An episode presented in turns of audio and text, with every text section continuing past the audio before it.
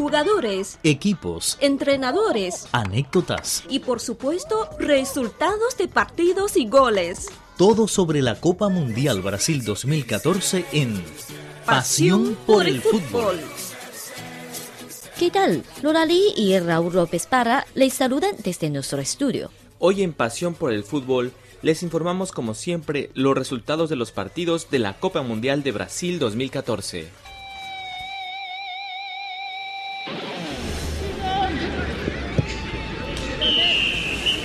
Esto es Pasión por el Fútbol.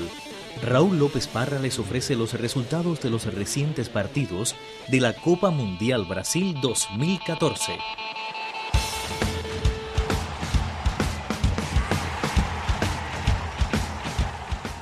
Seis minutos le bastaron a Alemania para romper el sueño del exacampeón brasileño y atestarle al anfitrión un golpe que como el maracanazo de 1950 quedará para los libros de historia. Nunca un equipo había marcado siete goles en unas semifinales en la Copa del Mundo, pero los germanos jugaron un partido impresionante y destaparon las carencias defensivas de la frágil verde amarela, el marcador que nadie podía creer en el Estadio Mineirao de Belo Horizonte. Alemania 7, Brasil 1. En el primer tiro de esquina cobrado por los germanos, el balón le llegó a Thomas Müller para hacer el primer gol en el minuto 11. Y cuando Brasil aún intentaba reaccionar, apareció Miroslav Klose para destronar a Ronaldo como máximo goleador de la historia de los mundiales, al sumar su gol número 16 y poner el marcador 2 a 0 en el minuto 23. Con los brasileños en estado de shock, Alemania se mostró agresiva y en 180 segundos cayeron otros dos goles, ambos bajo los botines de Tony Cross, para dejar el marcador 4-0. No se había cumplido la media hora de juego cuando llegó el quinto gol, obra de Sami Khedira, y en el segundo tiempo apareció el recién ingresado Andrés Schürrle y terminó de romper el ánimo de Brasil con un doblete al anotar el gol 6-0 en el minuto 69 y el séptimo gol en el minuto 79. Los brasileños hicieron el gol de la honra en los botines de Oscar, quien anotó el definitivo 7 1 en el minuto 90. Brasil no perdía en su casa en un partido oficial desde 1975, cuando perdió la Copa América con Perú, también en Belo Horizonte. Alemania jugará la final en el Maracaná el próximo 13 de julio ante el vencedor del partido entre Holanda y Argentina, mientras que Brasil buscará el consuelo de jugar por el tercer lugar el 12 de julio. Protege bien Puyol, Iker Casillas, saque de portería, pita Yahweh. ¡Termina! ¡Somos campeones! ¿Recuerdas la locura de hace cuatro años? Llega de nuevo el verano del fútbol, la mayor gala deportiva que reúne aficionados de todo el mundo. Lola Lee y Raúl López Parra les invitan a enterarse de todos los acontecimientos relevantes de la Copa Mundial Brasil 2014. Los jugadores, las selecciones nacionales, los entrenadores, los goles, muchos goles, todo aquí en Pasión por el fútbol. No te lo pierdas.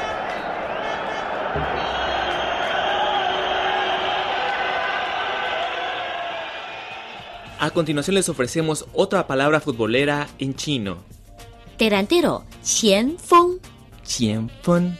delantero. Pasión por el fútbol. Pasión por el fútbol.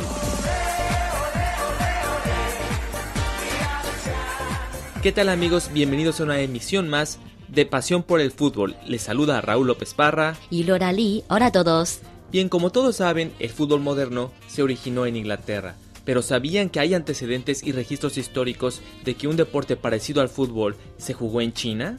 Según registros históricos, ya en el periodo de primavera y otoño, entre el año 770 y 476 antes de nuestra era, un juego llamado Chu era muy popular en el reino Qi, en la actual provincia de Shandong, en el este de China. El Suchu fue un juego de pelota que se considera el precursor del fútbol moderno. Originalmente la superficie del balón era de cuero y estaba relleno de plumas y de pelos enroscados. Durante la dinastía Tang, en el periodo 618 al 907, la pelota se cambió por una llena de aire, varios siglos antes de que los británicos inventaran lo que hoy día conocemos como el fútbol. Francamente, el nivel del fútbol del gigante asiático no es directamente proporcional a la dimensión de su población y economía, pero nadie duda de la pasión de los chinos por el fútbol. Así es, ya que los orígenes más antiguos del balompié se encuentran en China, como hemos visto, pero el desarrollo hacia el fútbol moderno ha tomado bastante tiempo. En realidad, China no contó con una liga profesional de fútbol sino hasta la década de 1990, y fue en 1994 cuando se celebró la primera temporada de la Liga GA, liga que permitía la participación en la máxima categoría de clubes pertenecientes principalmente a empresas y obligaba a todos sus miembros a jugar de manera profesional. Anteriormente, solo podían participar en los campeonatos nacionales los clubes subordinados a las federaciones locales o aquellos vinculados a instituciones como el ejército o la policía. El primer campeón fue Dalian Shide, entonces conocido como Dalian Wanda. El campeonato mantuvo una buena progresión hasta el año de 1997, después de que la selección de fútbol de China no pudo clasificar para el Mundial de Francia en 1998. La asistencia a los estadios cayó rotundamente. El interés no se recuperó hasta que el combinado nacional se clasificó a la Copa Mundial de Corea-Japón en el año 2002. Para dar una mayor estabilidad al fútbol chino, la Federación Nacional modificó de nuevo el campeonato y en 2004 cambió su nombre a Superliga China. El nuevo torneo obligaba a sus participantes, 16 equipos en total, a cumplir una serie de requisitos económicos, así como fomentar la cantera y limitar la contratación de extranjeros. A lo largo de su historia, la Superliga de China se ha visto envuelta en varios escándalos, relacionados con apuestas deportivas y presunto amaño de los partidos, lo que ha provocado incluso que la televisión central de China rechazara dar cobertura al torneo en el año de 2009. Ese año la Federación China descendió a 12 equipos por este motivo y en el 2010 el gobierno chino forzó la dimensión de altos responsables del fútbol nacional. Como las ligas japonesa y surcoreana, la Superliga China deposita la esperanza de evolución en su deporte en el fichaje de jugadores famosos de las ligas fuertes, estas son las europeas o latinoamericanas, aunque en la mayoría de los casos, estos jugadores están en la última fase de su carrera profesional cuando vienen a jugar a China. Así nombres como Tetier, Dropa, Nicolás Anelka, Lucas Barrios, Seito Geida, Frederic Canutey o el argentino Dario Cunca aparecieron en la alineación de los clubes chinos de fútbol. Sin embargo, tales esfuerzos no han logrado, como se esperaba, atraer a más público local a los estadios. No obstante, el triunfo de Guangzhou Evergrande volvió a encender el entusiasmo.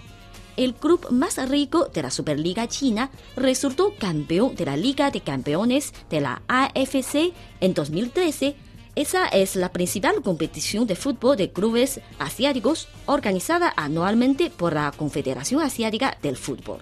Estamos llegando al final de esta emisión de Pasión por el Fútbol. Los esperamos en la próxima. Se despide de ustedes Raúl López Barra y Lola Lee. Hasta la próxima.